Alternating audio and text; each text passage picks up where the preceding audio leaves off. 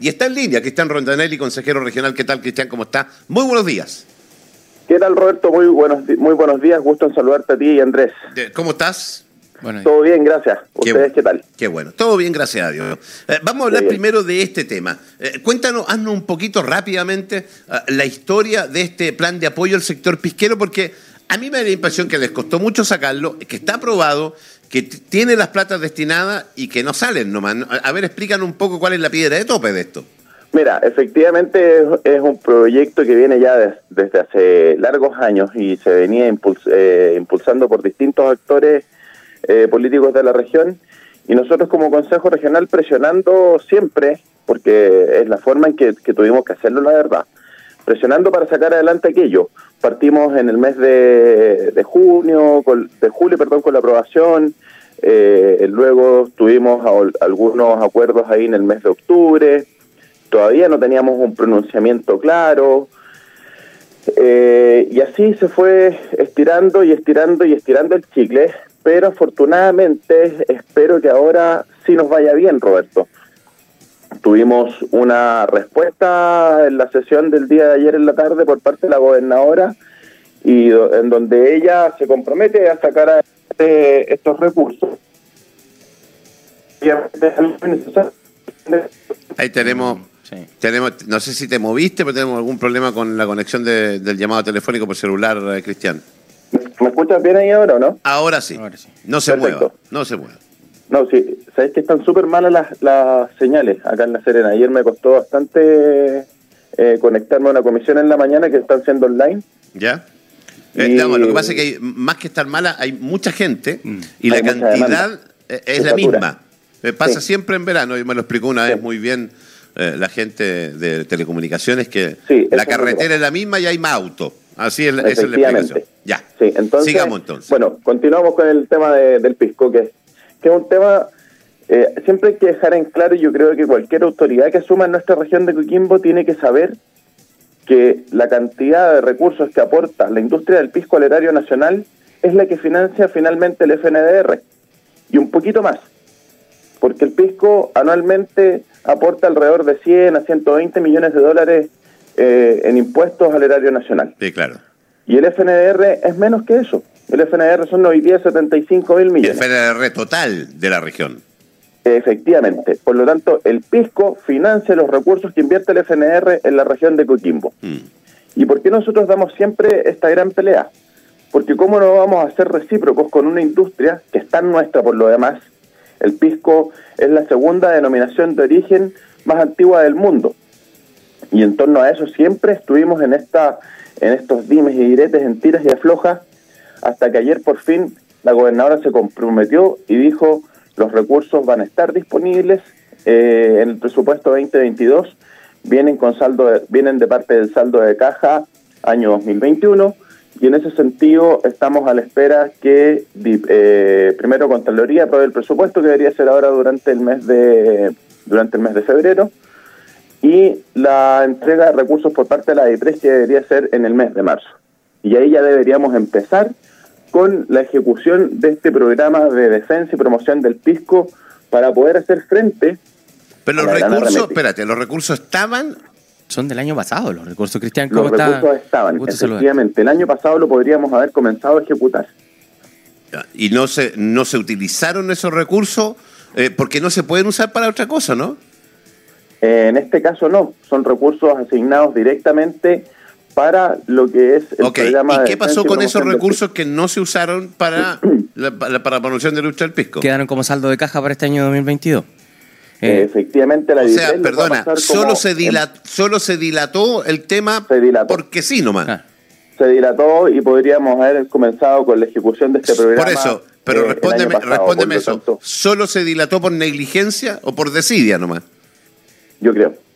Sí, sí Roberto. La es que eso, es la situación. Por eso quiero saber, porque una cosa es que no, una cosa es, que esté. que se estire el chicle con proyectos tan relevantes para la región. sí, por eso, pero es que, es que quiero que, que Cristian Rondanelli quiero que quede claro, porque una cosa, ¿no es cierto?, es que efectivamente, presupuestariamente esté, pero la plata no esté en la cuenta corriente. Claro. Eh, por eso te digo, si tú me dices que la plata sí estaba en la cuenta corriente y no se hizo la gestión solamente, ya sea por desidia, por eh, negligencia, por eh, aburrimiento, por lo que sea, me parece que es una irresponsabilidad. Porque un buque, po.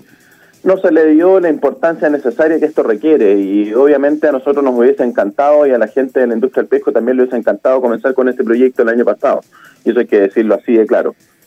Pero espero que ahora, a pesar de los tiras y aflojas, logremos salir con esto adelante en el mes de, marzo y que creo que es lo relevante. Cristian, eh, gusto saludarte.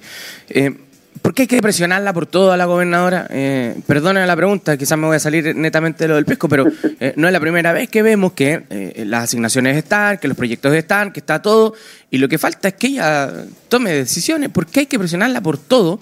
Eh, en este caso, para recursos que son del año pasado, que estaban con saldo de caja. No entiendo. Mira, yo no te sabría decir la verdad, Andrés, cuáles son los motivos de que todo tenga que ser siempre por presión. Nos pasó también con el presupuesto de la región, en donde ella quería que nosotros sacáramos adelante el presupuesto de la región rápidamente y que le hiciéramos la aprobación en menos de eh, en, en prácticamente una semana, pero había muchos detalles por los cuales no se podría dar esa aprobación y, y había una respuesta eh, jurídica por la cual no se podía dar y ella finalmente insistía, insistía, insistía y finalmente hubo que hubo que tener un diálogo, hubo que subsanar algunos temas que eran relevantes y finalmente se da la aprobación de este presupuesto. Pero lo único que nos decía era, no, lo que pasa es que en otras regiones el presupuesto fue aprobado en diciembre, sí, fue aprobado en diciembre, pero a lo mejor se lo presentaron en noviembre. Sí, claro. A nosotros se nos presentó el 27 o el 28 de, de diciembre y no podíamos sacar la aprobación a la semana subsiguiente. Bajo, eh, ya llevan un buen tiempo Cristian Rondanelli trabajando con ella, han tenido la oportunidad, tú ya llevas harto tiempo, has trabajado con, te ha tocado trabajar con varios que presidieron anteriormente, siendo su calidad de intendente, ¿no es cierto? Eh, ¿Tú crees que eh, la gobernadora Quiñaranjo tiene las capacidades para ser gobernadora? Mira lo que te estoy preguntando. Eh, porque hay temas de liderazgo que ha tenido problemas en el interior con su equipo, hay temas de presentación de presupuesto, etcétera. ¿Derechamente crees que ella tiene las capacidades para ejercer el rol de gobernadora? Que ojo, que fue elegido democráticamente, así que no hay nada que hacer. Sí, fue elegida democráticamente. Mira, Roberto, la verdad es que... eh, Pero mojate el potito, sí, pum. Si tú me dijeras darle una evaluación, mi evaluación no es buena. Mi, evaluación Mi no pregunta fue otra. que- Yo, eh, mi pregunta fue, si sí, pues mojate el potito, pues, sí, ya córtenla con mandar recado. Eh, o sea, hay que ser claro y directo. ¿Crees tú que tiene las capacidades profesionales para llevar el cargo adelante? No lo creo. Ok. ¿Qué es lo que, ojo, yo comparto tu opinión. Si- oye, si uno aquí, cuando eh, ustedes y nosotros, los que somos, tenemos, ustedes que tienen un cargo público, nosotros que ejercemos una profesión pública, estamos expuestos. Alguien puede decir, mira, Rondanelli lo hace pésimo. A mí me pueden decir, mira, dueñas como el orto para comunicar, etcétera. Estamos expuestos. Eh, Tú estás diciendo entonces que la gobernadora, según tú, no tiene las capacidades profesionales para ejercer su cargo. Y se, y se podría mejorar de gran manera y de una forma muy sencilla, Roberto, con ¿Cómo? mayor diálogo. Yo creo que si ella tuviese la capacidad de tener mayor diálogo con el Consejo Regional, mayor diálogo con los, con los alcaldes, eso la beneficiaría enormemente, porque bajo ese diálogo se podrían ir dando temas que son relevantes para la región y que los podemos sacar adelante de una mejor forma. Eh, Ese mayor diálogo, Cristian, eh, Yo dice... creo que eso es lo que falta. Dice Desde relación también con- Eso es lo que falta. Con, eh, con eh, eh, una mala relación con las personas. Ya hemos visto que ha tenido problemas con su equipo cercano, equipo instalado, con e- instalado por ella, eh, con, Efectivamente. con cercanos que no son instalados por ella, pero que eh, eh, son profesionales competentes, que, que se sabe que ha tenido relación. Entiendo que con el mismo Consejo Regional la relación no es buena, incluso han tenido discordia. eh, incluso por, por, por, eh, ocupar algunos espacios, o sea, ya por cosas que parecen domésticas. No, o sea, siempre ha sido una relación, por así decirlo, un poco a los combos y, y después de los combos hay cierta paz, pero llegan temas relevantes y de nuevo estamos ahí a los combos y yo creo que eso no le hace bien a la región, si finalmente acá nosotros necesitamos conversar entre todos los actores. Te pongo un caso, el 5%, el 5% emergencia. El 5% emergencia se nos quiso meter a la fuerza que lo aprobáramos y eso era parte de las discrepancias de, de la aprobación del presupuesto. ¿Por qué? Porque no se levantó directamente de cada uno de los sectores. Falta terreno. Esta semana, el, eh, esta semana le pasó una, una, le hizo una mala pasada, por así decirlo, entiendo que es contacto estrecho, estará positiva, no sé. Eh, Tampoco sabemos. del en ir a la provincia del Chuapa, porque tenía una reunión el día lunes con los alcaldes en la provincia del Chuapa, la cual finalmente se llevó online, pero claramente no es lo mismo. O sea, no es lo mismo estar bueno, allá, espérate, yo, estamos en una situación de yo quiero, yo quiero, eh, Cristian, yo quiero recordar eh, que estuvimos conversando, esto fue hace poco, el 25 de enero, con uh, la alcaldesa de Río Hurtado a razón de la molestia por la ausencia de la gobernadora regional en la reunión de la Asociación de Municipios Rurales. Por recursos del 5% de emergencia. Eh, no puede salir a decir que la prioridad es la sequía, que era la prioridad, cuando ni siquiera es capaz de juntarse con ellos tampoco. Y ir a territorio, yo creo que es, fundamental ir a, ir a terreno, Roberto, porque no es lo mismo que tú estés sentado en tu oficina acá en La Serena, en donde sabes que no te vas a abrir la llave y no te va a faltar el agua, versus estar en la comuna de Salamanca, en Illapel, en Canela o en Los Vilos, donde la situación hídrica hoy día es bastante compleja. Sí, claro. Por lo tanto, esos son temas que tenemos que ir a verlo y la gente pide. Y, te doy y, te doy un dato más. Mucha gente que trabajó por ella en su campaña en la provincia de Chuapa hoy día están tremendamente decepcionados. Yo creo, yo conozco también mucha gente que votó por ella que está tremendamente decepcionada, pero lamentablemente, y tal como lo dices tú, quien pierde el gran... Es la región. Sí. Sí. Es la región, definitivamente. Efectivamente. y es una lástima realmente. Una lástima realmente. Yo, a mí me duele, me duele en el alma porque...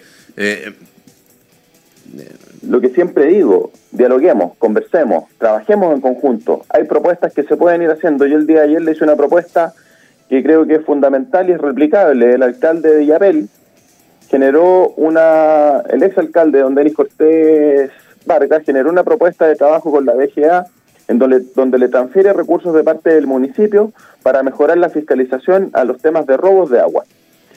Un excelente resultado, derivó en, en fiscalizaciones a cierres de pozos, etcétera. ¿Y por qué no replicamos eso con el 1% del, del 5% que le queda adentro del gobierno regional y se hacen transferencias a los municipios para que puedan hacer una mejor fiscalización en conjunto con la DGA. Sabemos que la DGA no tiene la cantidad de profesionales necesarios para poder fiscalizar. No tiene la capacidad. Pero a la vez, pero a la vez destaco el tremendo rol que ha cumplido Cristóbal Lluriá. Sí. Le ha puesto una impronta que le faltaba a la Dirección General de Agua. Mm. La renovó, por así decirlo. Ah, Cristóbal es una persona súper diligente, de estar constantemente en terreno, te responde el teléfono, a los, te responde los WhatsApp a los dos minutos, porque sabemos que no siempre las llamadas son respondidas, pero a los dos, tres minutos Cristóbal ya te respondió y te busca las soluciones a lo que le estás planteando. Entonces, ahí él ha hecho un rol importante y que creo que es fácil de fortalecerlo con los municipios. Bajo este convenio que generó en su minuto el alcalde de Yapel y que hoy día se está renovando por el actual, y creo que son cosas replicables y fáciles de hacer y con pocos recursos. a mí me parece, Cristian Rondanelli, consejero regional, a mí me parece que lo que tiene que haber es un cambio de actitud. Eh, yo creo que tiene que aprender a escuchar y aprender a no a rodearse de yesman, que esos que te mueven solo la cabeza y te dicen que lo estás haciendo espectacular. Porque aquí las críticas son, ojo, que son... Tiene excelentes profesionales. Ojo, son transversales. Mm. Y aquí lo que tiene que hacer ella por el bien de su trabajo y por el bien de la región es cambiar de actitud. Cambiar de actitud. Yo me parece por ahí va Y tiene un equipo de muy buenos profesionales, Rod. Yo me imagino, pero el problema es que no lo escucha. O eh, ella hace en definitiva lo que quiere, o los corretea, qué sé yo. La verdad es que eh, tiene serios problemas de liderazgo. Mm. Cristian Rondanelli, te agradezco tu tiempo. Muchas gracias, Roberto. Que estés muy bien.